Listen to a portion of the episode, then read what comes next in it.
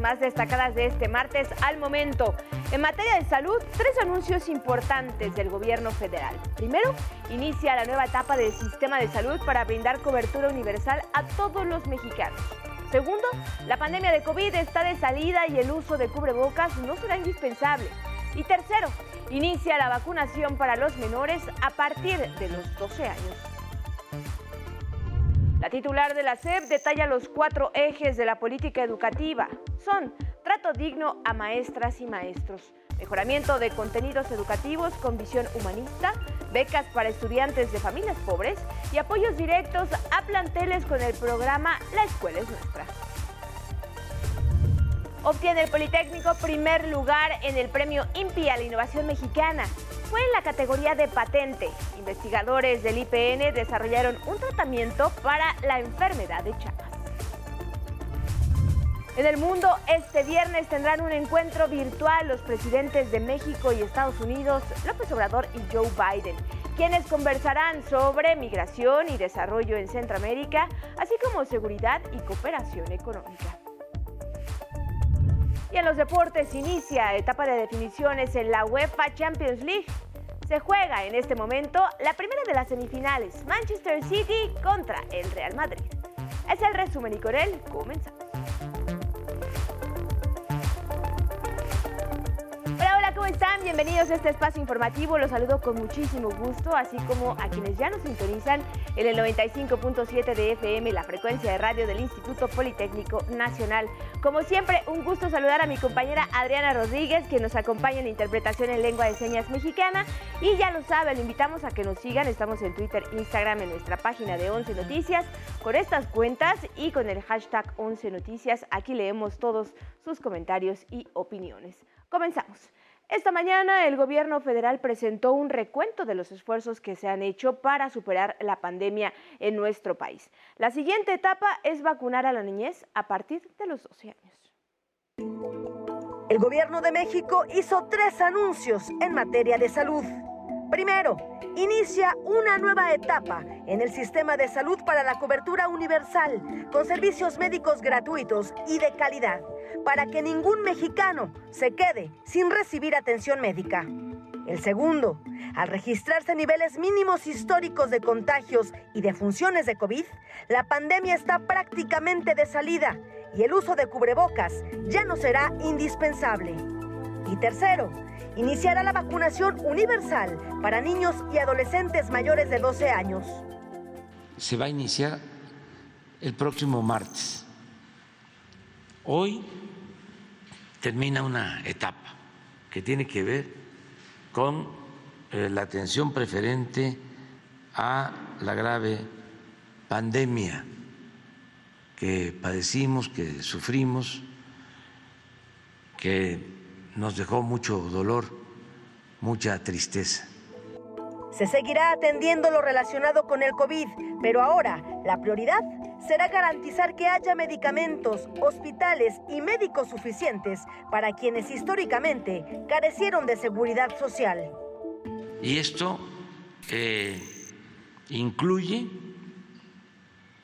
el que estén en buen estado las unidades médicas, los centros de salud, los hospitales, que tengan los equipos necesarios, que se tengan todos los médicos, los especialistas, que haya atención fines de semana, por la noche, atención permanente la Secretaría de Salud informó que nuestro país registra niveles mínimos históricos en la pandemia en los últimos tres meses.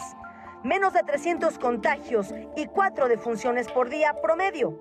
Y con la Estrategia Nacional de Vacunación se alcanzó una cobertura del 87% de la población. México cumple así con los requisitos para declarar el fin de la pandemia.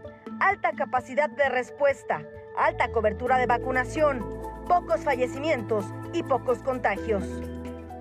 Con base en estos criterios, aunque todavía están por formalizarse por parte de la OMS, podemos identificar que en México estamos ya cerrando el ciclo epidémico. Ya no se emitirá el semáforo epidemiológico y este jueves inicia el registro para la vacunación de niños y adolescentes mayores de 12 años de edad, que será universal. En la página mivacuna.salud.gov.mx. Las fechas de vacunación se anunciarán próximamente. 11 Noticias, Cindia Anabel Cerda Salinas. En otro tema de la matutina, la SEP presentó los cuatro nuevos ejes de la política educativa. Se busca atender a los maestros y mejorar los contenidos de educación. Veamos. Ya se revirtió la reforma educativa del 2013, que descuidó y maltrató el Sistema Nacional de Enseñanza, aseguró el Gobierno de México al presentar un informe de los cuatro ejes de la política educativa. Trato digno a maestras y maestros, mejoramiento de contenidos educativos con una visión humanista, becas para estudiantes de familias pobres y apoyos directos a escuelas con el programa La Escuela es Nuestra. El trato especial, como lo merecen maestras y maestros, nunca más ofenderlos, sino apoyar a las maestras y a los maestros. La maestra Delfina Gómez, secretaria de Educación Pública, precisó el propósito de la política educativa. Partimos de que la nueva escuela mexicana no puede ser estática. Su dinamismo requiere de un nuevo paradigma en donde el reordenamiento que llevamos a cabo es producto precisamente del diagnóstico, del consenso y de los acuerdos entre los diferentes protagonistas del sector educativo. En el primer eje ya se construyó un nuevo marco normativo que elimina el carácter punitivo de la reforma del 2013. Se emitió la Ley General del Sistema para la Carrera de Maestras y Maestros. En ese sentido, se privilegia el derecho de las maestras y maestros de acceder a un sistema integral de formación retroalimentado por evaluaciones diagnósticas. Hay un respeto irrestricto de la permanencia de las maestras y maestros. Cambio profundo a los contenidos de los libros de texto gratuitos. Ahora son los maestros quienes los diseñan. Ellos conocen las necesidades educativas. El tercer eje prioritario es el de las becas para estudiantes, que suman más de 10 millones de beneficiarios en todos los niveles, para que nadie abandone la escuela.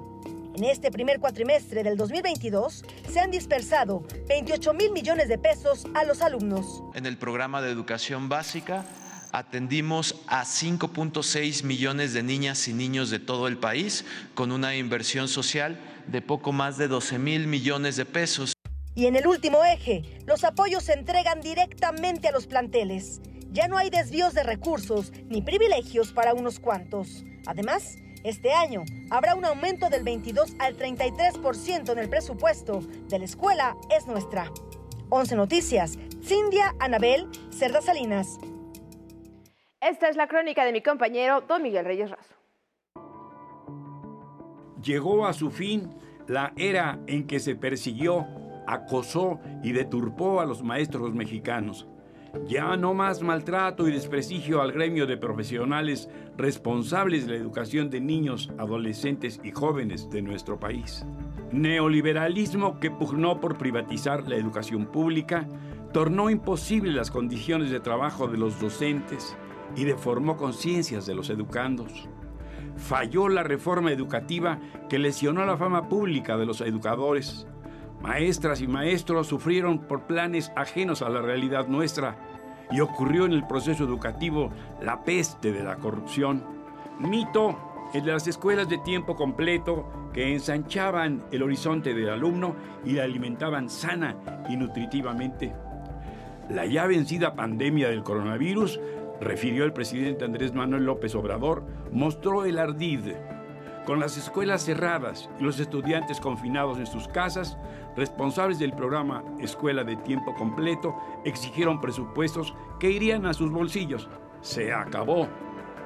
Lo mismo que la pandemia, cuya letalidad disminuye día a día y se inicia un nuevo plan para la salud en México. Surge ya la nueva educación que será gratuita, de excelencia, derecho de todos los mexicanos educarse, instruirse muy bien. En 11 Noticias, eh, Miguel Reyes Razo informó. Y hay información que nos enorgullece. El Instituto Politécnico Nacional obtuvo el primer lugar del premio INPI a la innovación mexicana en la categoría de patente. Investigadores del Centro de Biotecnología Genómica del IPN desarrollaron un tratamiento para la enfermedad de Chagas que se transmite al humano por el piquete de la chinche besucona. Los galardonados fueron Benjamín Nogueda, Edgar Lara, Gildardo Rivera y Julio López. Es, es, un padecimiento importante que no hemos podido mitigar dada su incidencia es relevante que se siga abonando, que la gente del Instituto Politécnico Nacional siga atendiendo esta línea de investigación. Enhorabuena para nuestros politécnicos y ahora es momento de presentarle la última parte del reportaje especial de mi compañero Rafael Guadarrama sobre la Torre Arista, el monumento a la corrupción allá en Veracruz.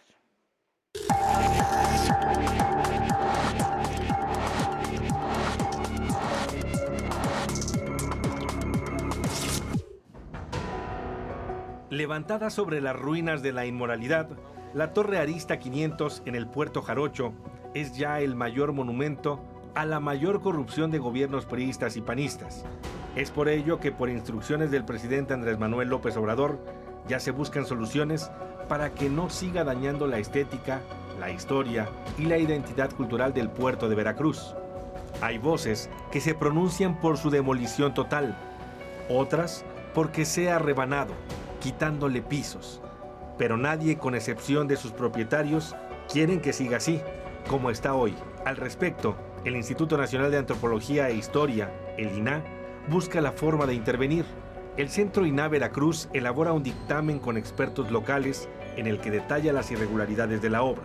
El ayuntamiento violó sus propias normas. Sí, es muy grave porque además de irrumpir en las visuales del patrimonio cultural edificado que le da identidad a la ciudad y puerto de Veracruz, también está en riesgo el sistema ambiental y el desarrollo urbano.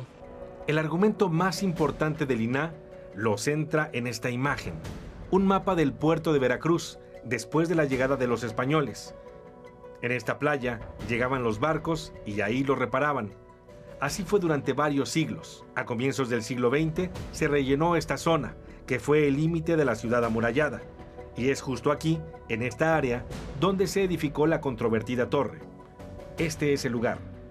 Por el valor de lo que podría haber bajo este suelo, sostienen, el INA tiene facultades para defenderlo es un suelo que contiene elementos de distinto tipo de carácter histórico, sabemos que tiene pecios, sabemos que puede tener cerámica, pero este, pues no se presentaron la, solicitud para, para liberar, digamos, la excavación a partir de una exploración previa.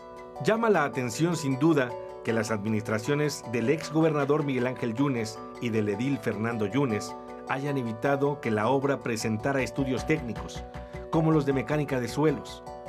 Es algo que parece impensable al considerar que este sitio tiene cimientos arenosos.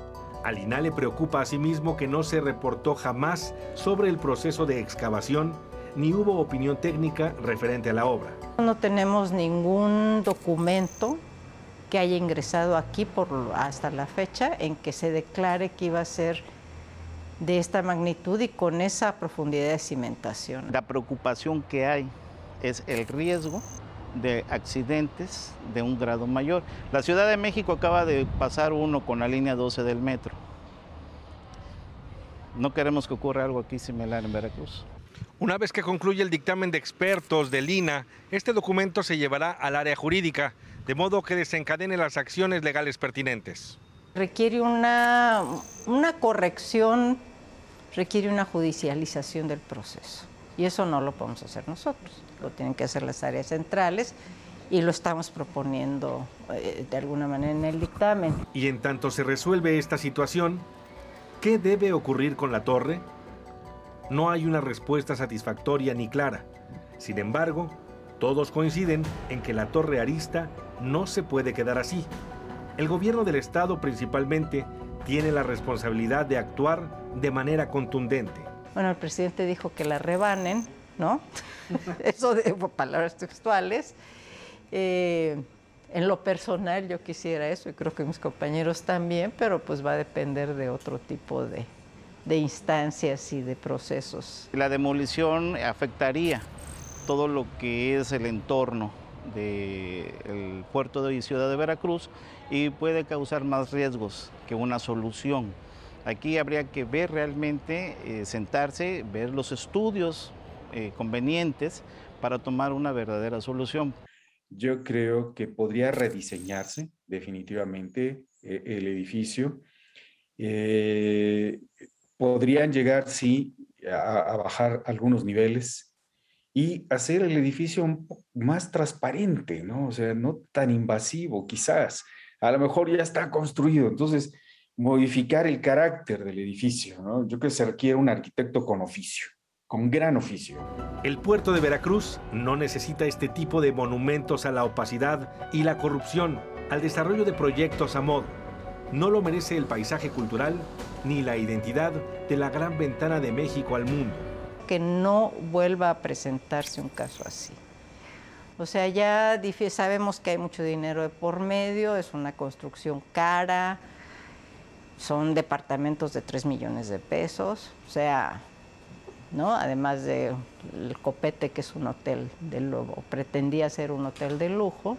Alguien tiene que responder por la torre. Aquí se requiere un remedio real. Con imágenes de David Ramírez y Yair Maya, 11 Noticias, Rafael Guadarrama.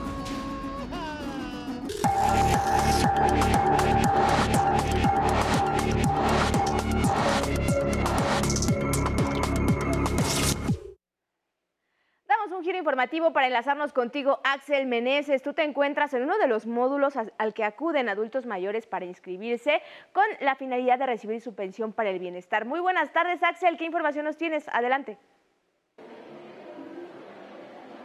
Carla, ¿qué tal? Muy buenas tardes. Te saludo desde la alcaldía Iztapalapa en el Deportivo Santa Cruz Mellehualco, donde se instaló un módulo de inscripción para la pensión del bienestar.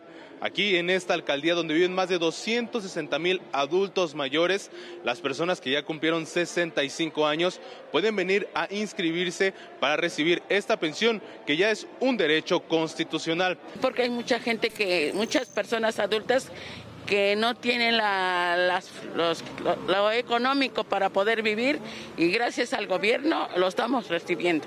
Pues muy rápido, muy excelente, todo rápido es lo que les puedo decir. No hubo ningún problema. Eh, bien, o sea, no tuve problemas de tiempo ni nada. Fue bastante rápido. Carla, amigos del 11, comentarles que aquí en este módulo también se está atendiendo a las personas que tienen algún problema con su tarjeta o necesitan renovarla. Y también hay un módulo de vacunación contra el COVID-19 aquí en la alcaldía Iztapalapa. Con imágenes de mis compañeros Christopher Arismendi y Paris Aguilar, hasta aquí nuestro reporte. Muy buenas tardes. Gracias a ti y a tu equipo de trabajo. Y ahora les vamos a decir cómo registrarse para recibir esta pensión de adultos mayores. Anótelo. A partir del lunes 18 de abril, las personas de 65 años o más podrán inscribirse para recibir la pensión de adultos mayores. Todos los mexicanos mayores de 65 años tienen derecho a recibir una pensión sin distingo de ninguna especie, ya que se trata de un derecho universal. Para hacer efectivo este derecho, se deben inscribir en el teléfono 800 639 42 64 le repito el número para que tome nota. 800 639 42 64. Los únicos requisitos para inscribirse son contar con su CURP y comprobante de domicilio. Para inscribirse tendrán varias semanas, de acuerdo con la primera letra de su apellido paterno. Prepárese porque el Valle de México tendrá cortes en el suministro de agua. Atentos. La Comisión Nacional del Agua reducirá 3.5% el suministro de agua potable del 27 a 29 de abril en el Valle de México, debido a los trabajos de reparación el ramal Tláhuac. El gobierno del Estado de México acordó con el Ayuntamiento de Ecatepec instalar mesas de trabajo para atender la escasez de agua potable en algunas zonas del municipio y la falta de infraestructura. En playas del Caribe mexicano se prevé la llegada de 46 mil toneladas de sargazo. Las autoridades de Quintana Roo reportaron la presencia del alga marina que deberá ser retirada de las playas. En Jalisco, en la Semana Santa y de Pascua, se aplicaron más de 150 mil vacunas anticovid como parte de una jornada masiva para reforzar la protección sanitaria de los habitantes de la entidad.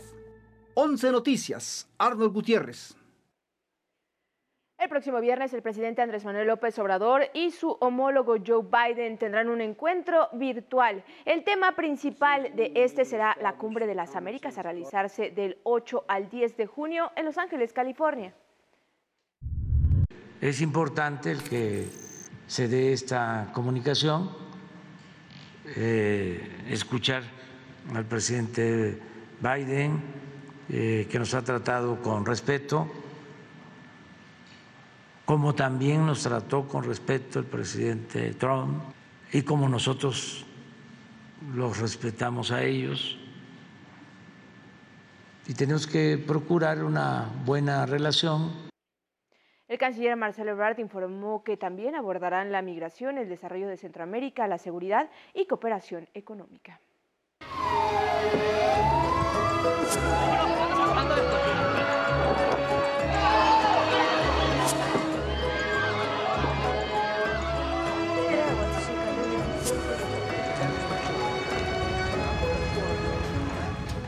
Un esfuerzo diplomático para poner fin al conflicto en Ucrania, el secretario general de la ONU, Antonio Guterres, se reunió en Moscú con el presidente ruso Vladimir Putin. En un encuentro previo con el canciller Sergei Lavrov, Guterres pidió un alto inmediato al fuego para la evacuación de civiles. Encontrar formas para crear las condiciones para un diálogo efectivo, crear las condiciones para un alto al fuego lo antes posible, crear las condiciones para una solución pacífica. Lavrov expresó sus dudas en un avance en el diálogo si la OTAN sigue enviando armas a Ucrania. El ejército ruso sigue bombardeando el este ucraniano.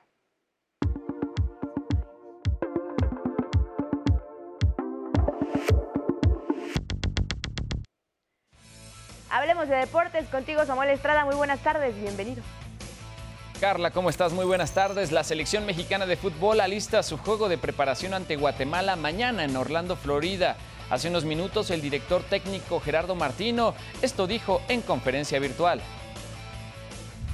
La intención de que los futbolistas aprovechen cada oportunidad que tienen para este, mostrarse con la camiseta de la selección, ¿no? Este, desde mi punto de vista es una, linda oportunidad, el Mundial está muy cerca,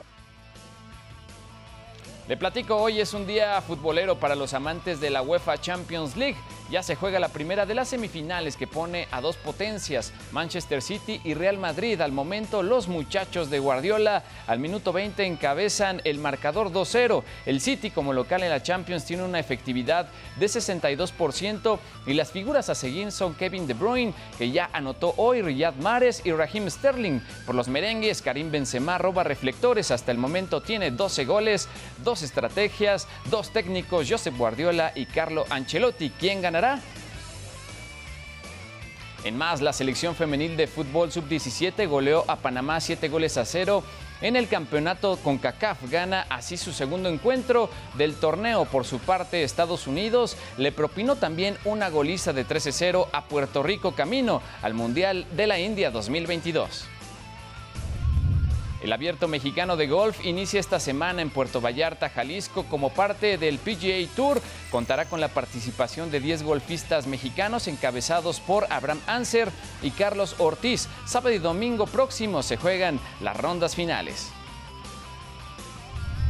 Y ya que hablamos de béisbol, en unos minutos en el estadio Alfredo Harp Elú será inaugurado el Museo de los Diablos Rojos del México y el 11 estará ahí. Ahí nos vemos. Eso es todo en la información de los deportes. Muy buenas tardes.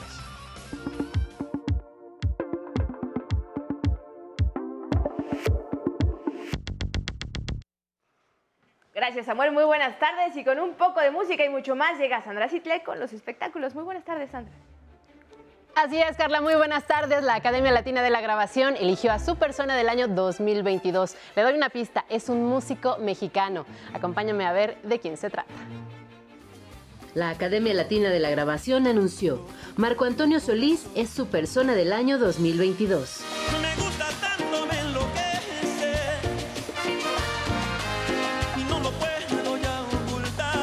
Desde muy pequeño, Marco Antonio observaba a su padre cantar y tocar la guitarra. Junto con su primo Joel se presentaba como el dueto Solís y a mediados de los 70 formaron los Bookies. Después comenzó a colaborar con artistas como Rocío Durcal, Rafael y Lucero. En 1996 se hizo solista y sus discos han batido récords de ventas. Ahora con más de 40 años de carrera, es uno de los más exitosos artistas que ha dado México y digno representante de la música latina. Compositor, productor y director artístico, ha sido nominado a seis Grammys y ha ganado cinco Latin Grammy. Su legado ha sido interpretado por varios artistas como Juan Luis Guerra, Maná y Mon Laferte, entre otros. El premio a la persona del año se entregará en un homenaje previo a la entrega del Latin Grammy, cuya fecha se anunciará próximamente. 11 Noticias, Sandra Cicle.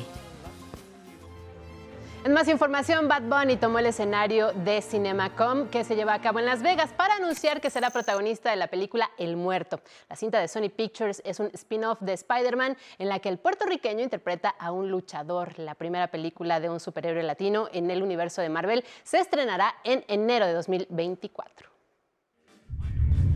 B-52 prepara su despedida de los escenarios. Harán una gira este verano después de casi 50 años de carrera. Desde sus inicios en 1979 estuvieron en los primeros lugares de las listas de popularidad con canciones como Rock Lobster, con la que pusieron a bailar al Festival Corona Capital aquí en la Ciudad de México el pasado 2019.